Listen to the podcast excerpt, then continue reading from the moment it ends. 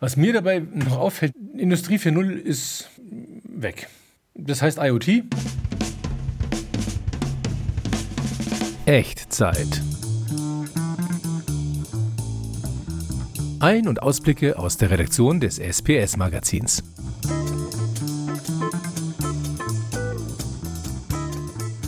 Herzlich willkommen zu einer speziellen Version unseres Echtzeit-Podcasts und zwar zur Hannover Messe Edition.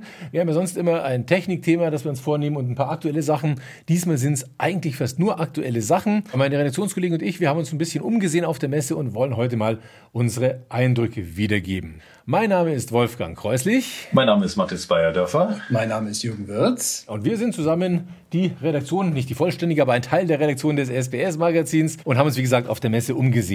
Vielleicht gleich mal zum Start weg, liebe Kollegen, Jungs. Wie war für euch die digitale Messe? Ich meine, die Messe war bis jetzt für mich immer eins, wo ich Kilometer geschrubbt habe, rumlaufenderweise. Im letzten Jahr ist sie einfach ganz ausgefallen, weil kurzfristig Pandemie und jetzt war ja mit Ansage plötzlich Hannover Messe digital. Was war euer Eindruck, euer Gefühl einfach erstmal so?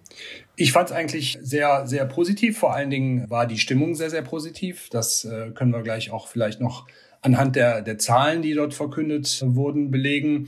Vor allen Dingen sehr beeindruckend fand ich im Streaming und im, im Webinar-Seminarprogramm die Vielzahl an, an Themen, die man täglich präsentiert bekommt und die, ähm, die dann auch abgehandelt wurden. Also da waren in der Stunde gefühlt 30 Themen, die behandelt wurden und von denen man sich äh, dann die entsprechenden Streams anschauen konnte, die im Übrigen wohl ab kommenden Montag bis Ende Mai auch noch äh, in der Konserve abrufbar sind. Also ich muss aber zugeben, ich fand es schon auch gut, aber so ein bisschen merkwürdig schon. Also vielleicht habe ich mich doch einfach dumm angestellt. Ich habe eine Zeit gebraucht, bis ich kapiert habe, dass die Matchmaking-Funktion nicht automatisch aktiviert ist, indem ich mich äh, einfach nur angemeldet habe, sondern ich musste die doch händisch zusätzlich aktivieren. Und man kommt sich, also mir geht es zumindest so auch ein bisschen verloren dann vor, ähm, vom Bildschirm. Dieses Eintauchen in die Messe, dieses sich wirklich drin finden und nur auf der Messe sein, nicht abgelenkt werden, nicht Mails checken nebenher, das hat mir tatsächlich gefehlt. Aber tatsächlich, ne, es, es war spannend, es war viel zu sehen. Das schon, aber, aber ich, war, ich, ich freue mich auf eine echte Messe, wenn ich. Ja, ich denke, man hat ganz gut gesehen, was eben in dieser Digitalwelt gut funktioniert und was nicht. Also jetzt haben wir ein Jahr lang digitalen Messen erlebt. Äh, dieser wirkliche Messecharakter, wie du sagst, Wolfgang, der ist schwer herzustellen. Was hingegen sehr gut funktioniert und auch hier wirklich ein tolles Beispiel war, wie der Jürgen gesagt hat, äh, es, es gibt tolle Themen, es gibt tolle Vorträge, es gibt ähm, wirklich äh, spannende Webinare, die man, denen man lauschen kann. Und ich glaube, nur so ist auch die äh, Messe auf die Zahlen gekommen, die sie heute rumgeschickt hat. Es gab nämlich schon eine Auswertung. Oh, hau rein. Die sagen nämlich, es waren 90.000 registrierte Teilnehmer, 10.500 ausgestellte Produkte angeschaut haben von 1800 Ausstellern. Also ich meine, das sind schon wahnsinnige Zahlen. Aber die, die möchte ich jetzt wahrscheinlich insoweit, also so fair muss man sein, in, in, ins Verhältnis setzen. Wenn ein, Aus, äh, ein Besucher an fünf Tagen da war, wurde er sicher auch fünfmal gezählt. Also das ist zumindest bei den Messebesuchen vor Ort auch so, dass ein Besucher, wenn er an drei Tagen kommt, dreimal gezählt wird, wenn er an fünf Tagen kommt, fünfmal gezählt wird. Mhm. Das macht man bei den Messen, machen alle Messen so, also es ist kein, kein Fake, sondern so wird es halt gezählt. Mhm. Aber nee, die Zahlen sind so oder so nicht, nicht schlecht, definitiv, definitiv. Ja, und es gab ja auch einiges an Neuem von den Unternehmen zu hören, aber auch was den Markt betrifft.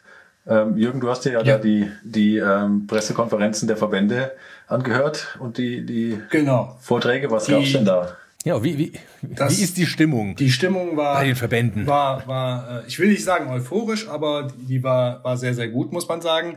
Ja, es ging los am Montag direkt um, um 8.15 Uhr mit den äh, Pressekonferenzen der drei großen Verbände. VDMA hat den Anfang gemacht, dann ZVI und dann kam äh, der BDI. Ja, die Prognosen für 2021 äh, fangen wir mit dem VDMA an der prognostiziert für dieses Jahr ein Wachstum um sieben Prozent und mhm. äh, ein Produktionswachstum um sieben Prozent und hat äh, seine ursprüngliche Prognose nochmal um drei Prozentpunkte dabei nach oben gesetzt. Also das war schon mal ein ist schon optimistisch. Ja, das ja. war ein, ein äh, sehr doch ein, ein, ein sehr positiver äh, Beginn. Und ähm, seit Beginn der äh, Corona-Pandemie führt äh, der VDMA wohl auch äh, unter seinen Mitgliedern Blitzumfragen durch, wie äh, so der Geschäftsklimaindex ist. Und hierzu hat dann der Chef Volkswirt Ralf Wiechers äh, auch ein Statement abgegeben, das uns vielleicht mal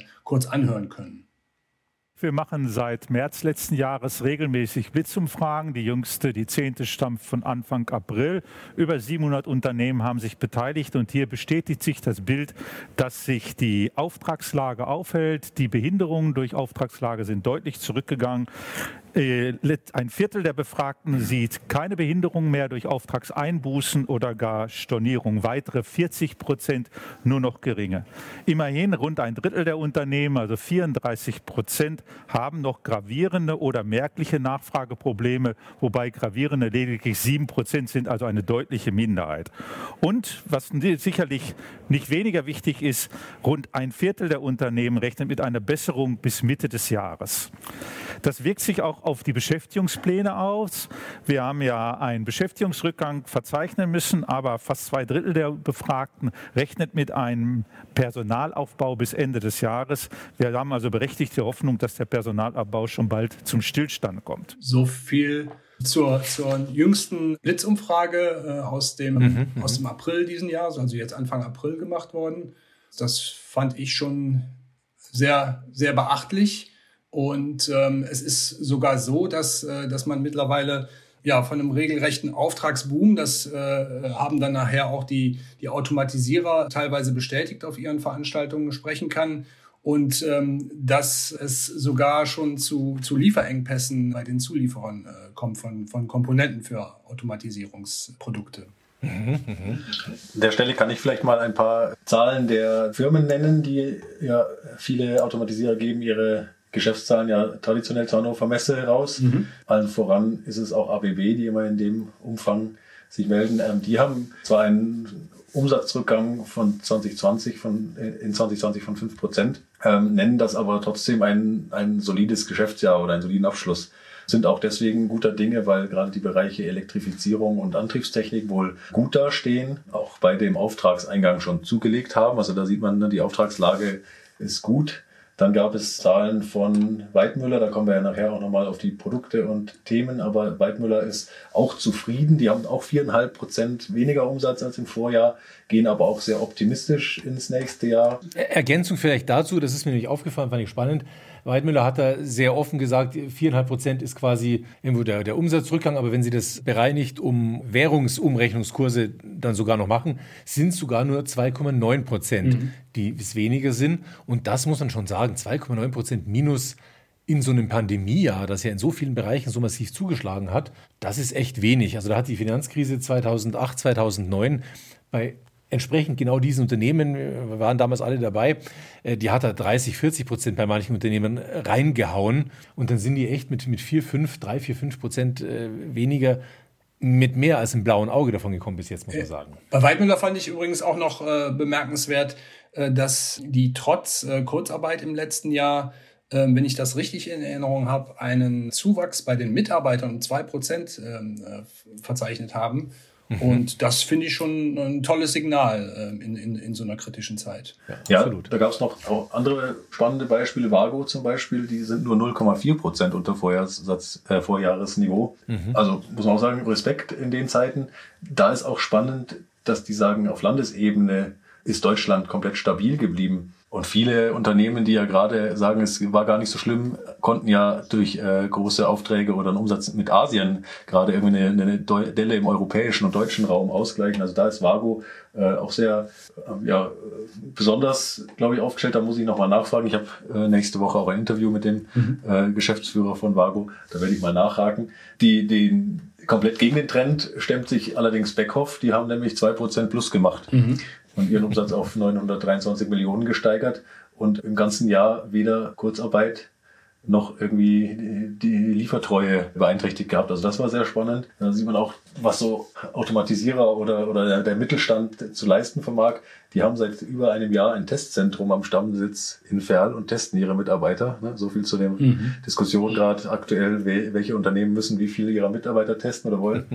Und sie bauen gerade auch ein firmeneigenes Impfzentrum auf. Ja. Und das fand ich schon sehr beeindruckend. Wobei man auf der anderen Seite natürlich sagen muss, wenn man in einer Branche ist, die selbst in schwierigen Zeiten zwei Prozent Umsatzsteigerung macht, weil sie auch nicht von Schließungen betroffen ist, weil sie eben nicht äh, zur Gastronomie, zur Kultur, zu anderen Bereichen gehören, sondern weiterarbeiten dürfen, weitgehend äh, unbehindert so gesehen. Und weil sie vielleicht bei ihren, ihren, ihren Büroarbeitern die Chance haben, einige ins Homeoffice zu stecken und, und, und. Die tun sich natürlich auch leichter, Umsätze zu halten. Ja. Aber von daher nicht, nichtsdestotrotz Respekt dafür, dass so ein Unternehmen ist ja immerhin doch noch ein Mittelständler und kein Konzern, dass so jemand eben mit Testkapazitäten und Impfzentren äh, beginnt. Das finde ich schon durchaus äh, aller Ehrenwert, definitiv. Mhm. Machen wir vielleicht mit dem ZVI jetzt weiter. Mhm. Mhm. Ähm, dort, ähm, die prognostizieren ein Produktionswachstum von 5 Prozent für 2021 und ähm, haben darauf verwiesen, dass allein im Februar es bereits einen Zuwachs der Auftragseingänge von, von 13 Prozent gab im Vergleich zum Vorjahr. Wobei im Vorjahr es ja der Fall war, dass die ersten beiden Monate äh, noch gar nicht äh, Krisenmonate waren in dem Sinn, äh, zumindest nicht, nicht pandemiebedingt. Also mhm, mhm. das ist schon ein gutes Zeichen. Und die sprechen im Moment von einer Kapazitätsauslastung im ersten Quartal von 82 Prozent, was ja auch gar nicht schlecht ist. Absolut. Also von daher die Zahlen, die Stimmung auf der Messe, ja, ja erstaunlich genau, positiv. Genau. Aber auch hier die Lieferschwierigkeiten aufgrund der, der eben der guten Auftragseingänge und da äh, befürchten die auch Engpässe, äh, gerade in dem Bereich Mikrochips, äh, Kunststoffe, Stahl und Kupfer. Mhm, mhm. das äh, wurde dort erwähnt. Dann zum Schluss so ein bisschen den, äh, die, den Blick auf die äh, Gesamtindustrieproduktion. Da hatte Herr äh, Russwurm dann einen Zuwachs in der Industrieproduktion äh, für 2021 von 8 Prozent prognostiziert. Ja, lass uns dem Herrn Russwurm doch mal ganz kurz zuhören. Rückenwind verschafft der Konjunktur zusätzlich der Faktor Psychologie. Seit Ende des vorigen Jahres sind die meisten Unternehmen deutlich zuversichtlicher und rechnen in absehbarer Zeit mit einem Ende der pandemiebedingten Einschränkungen. Und das wirkt sich positiv auf Stimmung und auf Investitionsbereitschaft aus. Deshalb erwarten wir für die Ausrüstungsinvestitionen unserer Unternehmen, also in Maschinen und Anlagen, ein deutliches Plus von 7 Prozent gegenüber dem Vorjahr. Ja, so viel von den Verbänden. Was haben wir denn von den Unternehmen gehört? Was, was ist euer Gefühl von der Stimmung her? Die Zahlen sind das eine, aber so Optimismus oder nicht, wie habt ihr das erlebt in den vielen Veranstaltungen jetzt? Der Tenor war immer sehr ähnlich, fand ich, nämlich dass äh, die meisten Unternehmen schon ja fast überrascht waren, dass das dritte Quartal und auch das vierte Quartal 2020 doch schon wieder merklich besser wurde. Mhm. Und noch überraschter oder noch angetaner sind sie davon, dass das Jahr 21 sehr gut gestartet ist. Also ich habe keinen gehört, der wirklich sehr stark gejammert hat, oh, wie soll 21 nur werden, sondern alle blicken eigentlich sehr optimistisch nach vorne, sagen, hey, so wie es jetzt 21 angelaufen ist, kann es weitergehen. Bei vielen, wie gesagt, ist der asiatische Markt, äh, gerade auch der chinesische, helfend dazugekommen und hat, hat auch eine, eine Delle in anderen Märkten ausgleichen können. Aber ich hatte so das Gefühl, die, die, die Stimmung der gesamten Automatisierungslandschaft ist sehr positiv. Ja, also mhm. wie, wie, du sagtest, China und äh, übrigens auch die USA werden als äh, absolute Konjunkturlokomotiven äh, da bezeichnet. Und positiv wurde auch immer wieder das Konjunkturpaket des neuen amerikanischen Präsidenten hervorgehoben. Und ähm, also ich hatte auch den Eindruck, dass, äh, dass die Unternehmen überrascht sind von, dem, von der raschen Erholung mhm. äh, und, und eher wieder schon so ein bisschen äh, Lieferprobleme befürchten, was ihre Ausrüstung anbelangt. Ja, wenn wieder mal irgendein Frachter in dem genau. Kanal quer stecken bleibt, dann bringt das alles durcheinander. Ganz genau. Was war sonst Spannendes? Was habt ihr gesehen, gehört bei den Filmen? Ich äh, würde mal mit einem etwas unterhaltungsmäßigen Punkt starten. Festo ist ja dafür bekannt, auf der Hannover Messe immer sein äh, Bionik-Zoo auszustellen. Und da geht man ja mhm. Äh, gerne mal vorbei und schaut sich das an. Diesmal natürlich auch nur digital. Wurde trotzdem wieder ein, ein neues bionisches Tierwesen vorgestellt, nämlich die bionische Schwalbe. Mhm. Sehr spannend. Also wir erinnern uns an die Möwe, die es vor einigen Jahren gab, die selber ja. fliegen konnte, beziehungsweise ferngesteuert fliegen konnte. Die Schwalbe macht das ziemlich automatisch pragmatisch und ist auch gar nicht so, oder der Fokus liegt gar nicht so auf dem Flugverhalten der, der einzelnen Schwalbe, sondern eher auf der äh, Farmintelligenz. Genau. Okay. Das gab es schon mal vor einigen Jahren von Festo im Bereich bionische Pinguine, erinnere ich mich, aber mit der Schwalbe ist das jetzt neu. Also das ist sicherlich ein Hingucker. Und neu, was ich sehr spannend fand, ist, die Schwalbe gibt es jetzt erstmals als Bausatz zu kaufen Aha. für Kinder, Jugendliche und Erwachsene, die Spaß dran haben. Also das ist auch interessant, ob da Festo in Zukunft ein Geschäftsmodell daraus entwickeln will, was wirklich direkt an den Konsumer geht. Aber auch abseits dieses bionischen Highlights oder Hingucker habe ich bei Festo mal mich umgehört gerade interessiert uns ja vom SPS-Magazin, was tut sich denn in der elektromechanischen Antriebstechnik? Und da ähm, mhm. hat der Vertriebsvorstand Ansgar Krivet mal kurz erklärt, wie sich Festo positioniert. Das würde ich jetzt kurz einspielen. Mhm. Also das Thema ist äh, elektrische Automatisierungstechnik ist für uns ganz wichtig. Äh, wir sind da ja schon auch seit einigen Jahrzehnten aktiv. Äh, man sieht Festo immer noch ein bisschen als Pneumatikfirma, obwohl wir durch Innovationen immer wieder versuchen zu zeigen, nein, wir sind beides, wir können beides. Und wir sind auch am Markt damit sehr erfolgreich. Ähm, ich weiß nicht, ob das Ihnen bekannt ist. Festo ist ja in Europa Marktführer im Bereich der elektrischen Achsen haben also alle anderen äh, Wettbewerber da aus dem Feld geschlagen. Und auch im Bereich der Servomotoren, der Steuerung, der, der Servotreiber machen wir sehr gute Fortschritte. Wir haben da Wachstumsraten, die liegen bei einem Mehrfachen der Wachstumsraten der Pneumatik. Das ist also ein Thema, was ganz stark wächst und äh, was wir auch als zweites Standbein des Unternehmens ganz stark etablieren wollen. Ja gut, dass jetzt die Elektromechanik stärker wächst als eine Pneumatik, ist jetzt nicht wirklich neu so gesehen. Dass Sie sich aber als Marktführer in diesem Bereich Linearaktuatorik sehen in irgendeiner Form, da müssen wir schauen, welches Segment Sie da meinen, Leistungsklassen, Größen, finde ich schon beeindruckend, weil dafür wurde tatsächlich Festo bis jetzt meines Erachtens nicht mhm. gesehen. Ja, ich denke auch, also es, es hing ja lange so der Makel an der Antriebstechnik von Festo, dass sie sich elektromechanisch nicht so wirklich bemühen oder war es so, stand ein bisschen im Raum. Ich glaube, dass das nach wie vor ein spannendes Feld ist, so wie der jetzt der Herr Kribbet da auch unterstreicht und dass Festo da doch in der Tat dran ist, dieses Standbein weiterhin auszubauen, was ja auch vom technologischen Wandel her sicherlich sinnvoll ist. Weil du da gerade die, einen O-Ton hattest, von, äh, wo, wo es um die technologische Richtung geht, da hätte ich jetzt tatsächlich auch noch äh, von Dr. Äh, Timo Berger von, von Weidmüller, der, der Vertriebsvorstand, äh, eine recht nette Zusammenfassung, wo er gesagt hat, in welche Richtung Weidmüller technisch geht. Den lassen wir jetzt auch mal ganz kurz zu Wort kommen. Und äh, um hier ein paar Beispiele zu geben, wir investieren natürlich weiter in unser Kernportfolio mit unseren Reihenklemmen für die Energietechnik, aber wir gehen eben auch in die neuen Felder, wo wir unter anderem klassische Produkte IoT-fähig machen, dem äh, kommunikationsfähigen Überspannungsschutz, dem IoT-Überspannungsschutz. Wir gehen in neue Steckverbindertechnik, in neue Verbindungstechnik, auch in Richtung IoT um am Ende des Tages die Automatisierung, die Digitalisierung bis an den Sensor heranzubringen. Und natürlich investieren wir auch äh, in die äh, Stromversorgungsfamilien. Wir haben dort ja ein sehr starkes Programm und haben jetzt gerade äh, unsere Produktfamilien dort ergänzt um weitere Gleichstromapplikationen. Und last but not least gehen wir natürlich auch in das Kernfeld IIoT weiter mit den entsprechenden Gateways, den Komponenten, um die Cloud mit den industriellen Applikationen zu verbinden. Jo, soweit dazu. Mhm. Was mir dabei noch auffällt nebenbei, und das ist mir nicht nur bei, bei, bei Weidmüller aufgefallen, Industrie 4.0 ist weg. Das heißt IoT, auch die deutschen Hersteller mittlerweile, fand ich, haben überwiegend, vielleicht habt ihr da einen anderen Eindruck, aber ich habe überwiegend IoT, IIoT gehört, äh, auch jetzt gerade bei Waldmüller eben.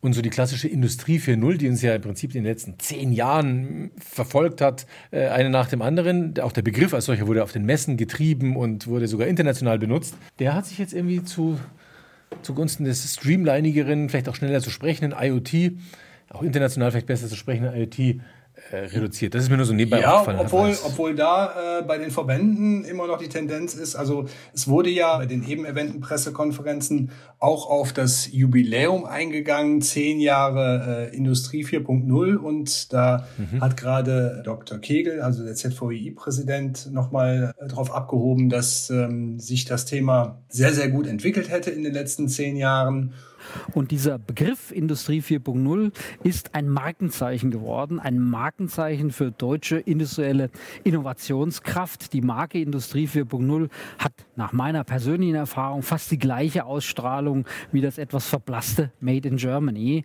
Also da wurde das dann doch nochmal erwähnt, aber im Grunde gebe ich dir recht, äh, das ist jetzt von, von äh, IIoT und äh, teilweise auch noch von anderen äh, Begriffen abgelöst worden. Ja. Ich glaube, es ist ganz wichtig zu unterscheiden, mit wem man spricht. Ich habe die Erfahrung gemacht, dass gerade die Maschinenbauer selber und auch die Endanwender an dem Industrie 4.0 Thema und an dem Begriff noch sehr interessiert sind. Mhm. Die haben natürlich auch entsprechend länger gebraucht, vielleicht, um da aufzuspringen und sich zu orientieren, was ist das überhaupt. Äh, die nutzen das aber noch ganz gerne. Wer es viel weniger nutzt, und da sind wir dann genau bei dem, was du sagst, Wolfgang, sind die Automatisierer selber. Da habe ich vor einiger Zeit mal auch ein sehr spannendes Gespräch geführt mit einem ähm, Geschäftsführer eines großen deutschen Automatisierers, der sagte, ja, wir haben halt leider die Chance verpasst, mit dem Begriff Industrie 4.0 wirklich direkt Geld zu verdienen. Mhm. Und mhm. ich könnte mir gut vorstellen, dass viele jetzt mit dem Begriff IIoT, mit dem Digital Factory oder you name it, wieder zu neuem ähm, Anlauf ansetzen und sagen, das nehmen wir jetzt als neuen Claim, um damit auch wirklich Geld zu verdienen. Mhm. Ja, die gleiche Sau wird mit einem neuen Namen durchs Dorf getrieben, in der Hoffnung, um damit ein bisschen das Geld zu verdienen. Was, was bei der Hannover Messe nicht, nicht sogar so, dass die noch einen eigenen Begriff geprägt hatten am, äh, am Anfang? Hieß das nicht irgendwas mit Integrated Integrated Industry hieß das. Irgendwie so, genau. Und dann Next genau. Level, äh, Over Next genau. Level, Next Step, ja. äh, Turbo Next Step. Ein paar Jahre hintereinander hieß, hieß die Hannover Messe immer fast gleich. Genau, ja, ja. genau, weil ich meine, das ist ja mittlerweile auch auf, äh, auf andere Bereiche übertragen worden äh, mit, mit dem 4.0. In, insofern hat sich das auch schon so ein bisschen in den allgemeinen Sprachgebrauch äh, rübergerettet. Mhm. Und vielleicht ist es auch deswegen so, dass die Maschinenbauer lieber nochmal von Industrie 4.0 als von IoT reden und äh, das bei den Automatisierern mittlerweile anders ist, weil sie immer neue Produkte äh, oder immer neue Begriffe äh, kreieren müssen. Mhm, mh, mh. Wenn wir jetzt gerade bei so ähm, Trendwortraten sind, auch das Thema Cloud, was ja Jahre in aller Munde war, vor allem unter dem Deckmantel des Allheilbringers für die äh, industrielle Fertigung, wird nicht mehr ganz so übergreifend genutzt und wenn dann auch etwas spezifischer. Da würde ich auch gerne nochmal einen O-Ton einklinken und zwar von mhm. ähm, Ralf Bucksch von IBM. Mhm. Der antwortet auf die Frage, ob man mit der Cloud, äh, mit der industriellen Cloud jetzt über das Pilotstadium hinaus sei. Und ähm, das hat er sehr spannend beantwortet, wie ich finde. Naja, technisch wäre das machbar, aber der Aufwand, äh, um das zu realisieren, wäre doch äh, ein bisschen arg hoch. Also die, diese Idee, dass man äh, die Produktion in die Cloud bringt, hat sich dann doch als nicht äh, haltbar erwiesen. Allein die äh, Massen von Daten, die dann in der Produktion anfallen, die Latenzzeiten, die zur Übertragung notwendig wären, sind einfach so immens, dass man den umgekehrten Ansatz äh, wählt und äh, die äh, durchaus sehr, sehr sinnvollen Cloud-Ansätze in die Produktion bringt. Also insofern, ja, man kann diese Steuerung machen, aber ich muss die Ansätze zur Produktion bringen und nicht die Produktion in die Cloud. Ich fand, das war eine sehr schöne Zusammenfassung für alle Leute, äh, die mit dem Begriff Edge noch nicht so viel anfangen konnten. Ne? Also das war es eigentlich. Genau, genau. Das ist äh, sicherlich für viele auch der gangbarere Weg äh, in, in den Bereich Edge Computing zu gehen. Äh, um, um ihr Know-how doch ein bisschen besser zu schützen. Gut, aber bevor wir von der Messe zu weit abschweifen, was war sonst noch los in ja, Hannover? Vielleicht mal einen ähm, kleinen Ausflug in Richtung Robotik, die ja auf der Hannover Messe auch äh, sehr hoch aufgehängt ist. Oh ja. Ähm, KUKA hatte ja groß angekündigt, dass sie ihr neues Betriebssystem auf der Hannover Messe vorstellen wollen. Und da würde ich jetzt auch mal starten mit einer Prognose zum Robotikmarkt vom äh, Klaus König, der CEO der Robotics-Division bei KUKA. Gerade in der Nach-Corona-Zeit erwarten wir, dass die Präsenz sich in den unterschiedlichsten neuen und auch bestehenden Branchen für roboterbasierte Lösungen verstärken wird. Immer, wenn ich mich im direkten Austausch mit den Kunden befinde, höre ich eigentlich sehr identische Wünsche. Egal, ob es sich dabei um große Industriekunden, um den Mittelständler oder den kleineren Handwerkerbetrieb handelt. Immer hören wir den Wunsch nach einer schnellen Automatisierungslösung, einfach zu bedienen, flexibel und natürlich zuverlässig. Erst letzte Woche hat mir einer unserer Kunden mit auf den Weg gegeben, was sein größter Wunsch ist.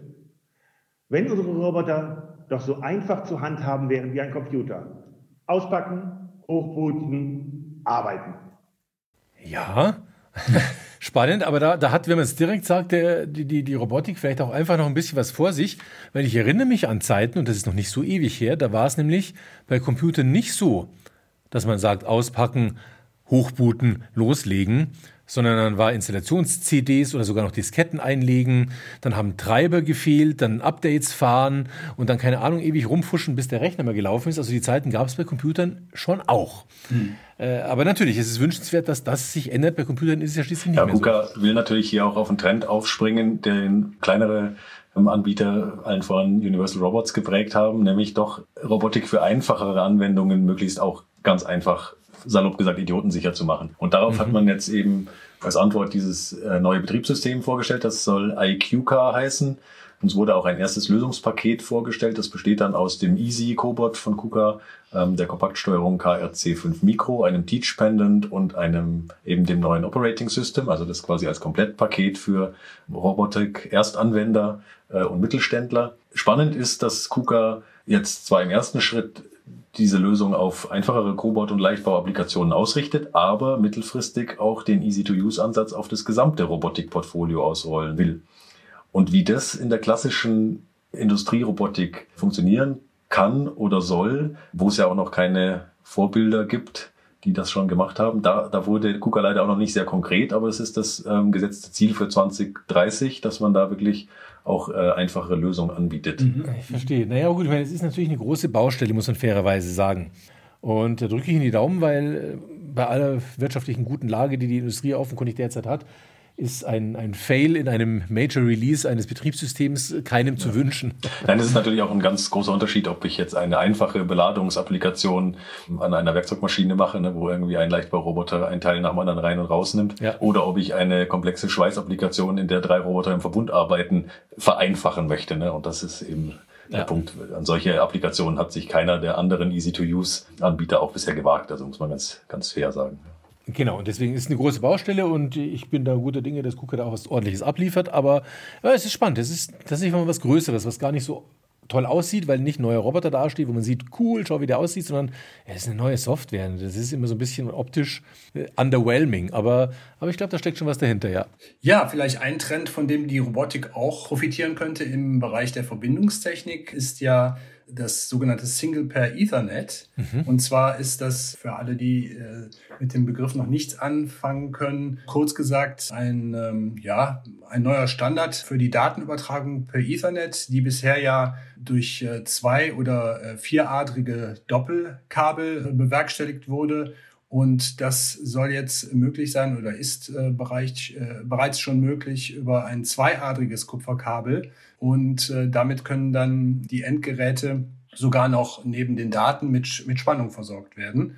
Was natürlich ein großer Vorteil gerade für den Maschinen- und Anlagenbau ist im Hinblick auf den Installationsaufwand, auf Platzbedarf, auf Gewicht und im Endeffekt auch auf, äh, auf die Kosten. Das kurz umrissen, äh, was unter Single Pair Ethernet zu verstehen ist. Und da gab es jetzt für mich weniger technologische Neuigkeiten auf der Hannover Messe, sondern mehr im Bereich auf die, ja, sagen wir mal, die Politik, die sich darum entwickelt hat. Äh, es gibt nämlich äh, im Bereich Single Pair Ethernet, ja, ich würde mal sagen, zwei sehr mächtige Allianzen.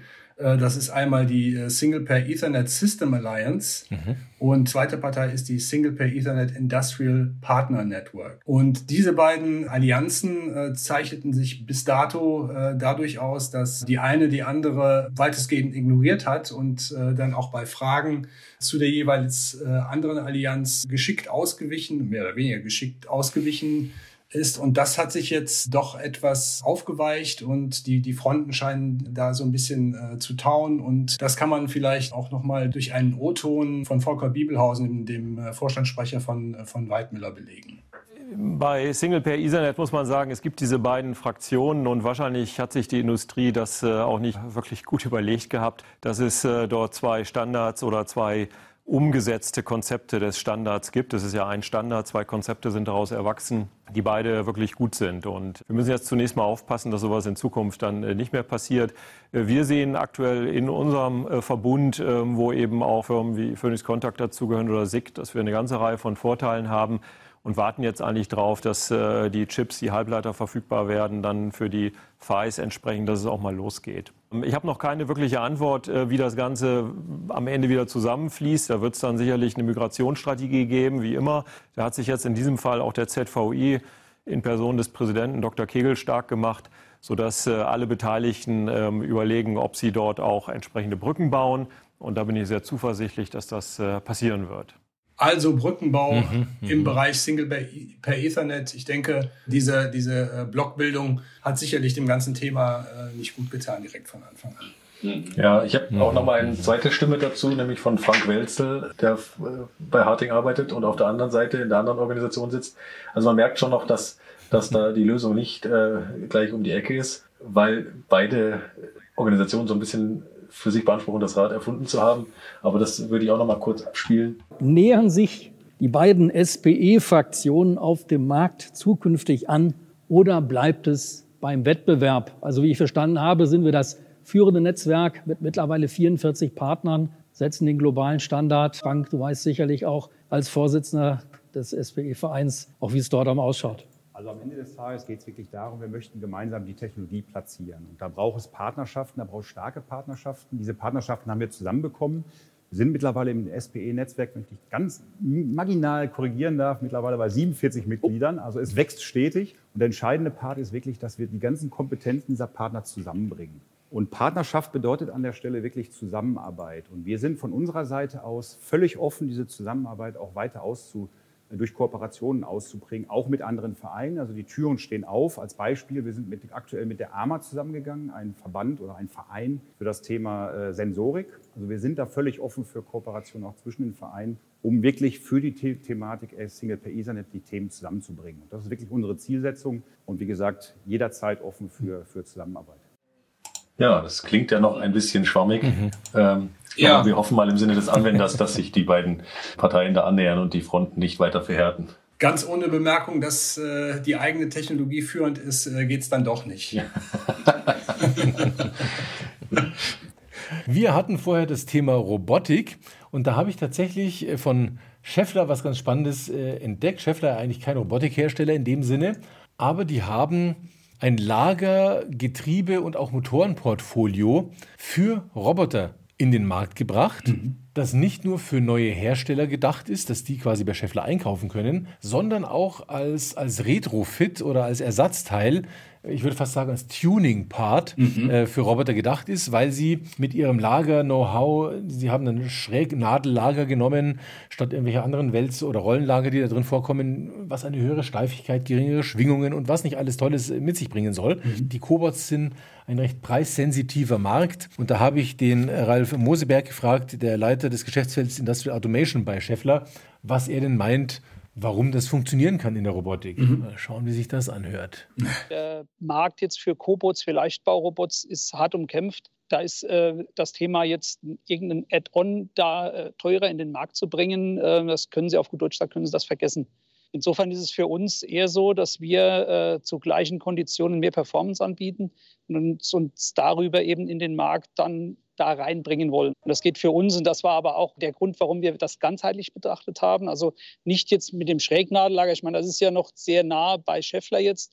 Unser Getriebe dann als nächstes, wie gesagt, da haben wir eben den Vorteil, dass Wellgetriebe im Automotive-Bereich bei Scheffler schon eingesetzt werden. Und das auch nochmal darauf zurück dann, diese Technologie, die da entwickelt wurde, hochseriell hilft uns natürlich auch jetzt auf der Produktionsseite, wenn Sie die Produktionskosten wieder dahinter stellen. Ne? Und äh, wenn man dann den Motor nimmt, da gehen wir neue Wege mit der, dieser PCB-Technologie, die uns auch auf der Kostenseite dann hilft. Ganz prägnant zusammengefasst jetzt. Also unser Thema ist es, zu gleichen Konditionen oder zu gleichen Preisen anzubieten mit mehr Performance. Interessantes Konzept. Und ich kann mir ernsthaft vorstellen, so ein Roboter wenn ich jetzt so 10, 15 Jahre einen Universal Robot da habe und mhm. der halbwegs pfleglich behandelt war, aber langsam wird er immer floppy und wackelig, ja. weil einfach die Gelenke ausleiern und sowas. Ja. Dann muss ich unter Umständen, wenn der Rest funktioniert, nicht den ganzen Roboter wegschmeißen, mhm. sondern ich mache neue Lager und Getriebe rein ja. und dann eben gleich welche von Scheffler und wenn ich Glück habe, ist das Ding sogar noch präziser, als er am Anfang war. Mhm. Warum nicht? Kann funktionieren. Muss man sehen, was der Markt sagt, aber ich finde, kann funktionieren. Absolut. Also ich, ich denke, auch ein guter, guter Beitrag zum Thema Nachhaltigkeit, mhm. was ja schon äh, diverse Male auf der Hannover Messe Thema war, aber ich hatte den Eindruck, dass es diesmal doch sehr, sehr viele äh, bewegt hat, die, die sonst auch äh, nicht viel damit zu tun haben. Energieeffizienz ähm, wird jetzt für mich doch deutlich glaubwürdiger betrieben mittlerweile. Das stimmt, das fand ich auch, dass da fast jedes Unternehmen eben nicht nur Greenwashing-mäßig, mhm. sondern auch oft auf welch handfester Produktseite ja. gezeigt hat, was sie tun, um in irgendeiner Form, sei es auf der Rohstoffseite oder auf der Energieseite, Einsparungen zu genau. tätigen. Und das ist definitiv löblich. Absolut, ja, absolut, ja, ja. absolut. Ja, prima. Ich denke, da sind wir. Ähm War ja fast ein gutes Schlusswort ja, für die denke ich auch. Zumindest ein guter Vorsatz für die, für die nächsten Messen. genau, ich meine, man muss natürlich sagen, in, in echt waren es natürlich noch tausende mehr Neuheiten und auch auf den Pressekonferenzen, die wir zitiert haben, wurden jeweils noch äh, Dutzende neue Produkte vorgestellt. Genau. Da möchte ich jetzt den Zuhörern auch einfach bloß sagen, äh, schaut auf unsere Webseite genau. vorbei, folgt uns auf LinkedIn, SPS Magazin. Da haben wir alle Neuheiten, die peu à peu reinkommen. In den Zeitschriften haben wir es drin, auf den Webseiten haben wir es. Da lohnt es sich dran zu bleiben. Das können wir in so einem Podcast nicht abfrühstücken. Aber ich denke, um ein bisschen Messestimmung rüberzubringen und ein Gefühl, was so los war, war das heute ein sehr schönes Roundup. Absolut. Dann verabschiede ich mich von unseren Zuhörern und wir hören uns beim nächsten Mal. Vielen Dank. Ja, vielen Dank auch von meiner Seite fürs Zuhören und bis zum nächsten Mal. Dieser Podcast wurde euch präsentiert vom SPS Magazin, dem führenden Fachmedium rund um Automatisierungstechnik und Industriekommunikation. Wenn euch die Episode gefallen hat und ihr den Podcast unterstützen wollt, denkt ans Liken und Posten. Und wenn ihr keine Ausgabe verpassen wollt, dann folgt uns auf LinkedIn company slash sps-magazin. Vielen Dank und wir hören uns beim nächsten Mal.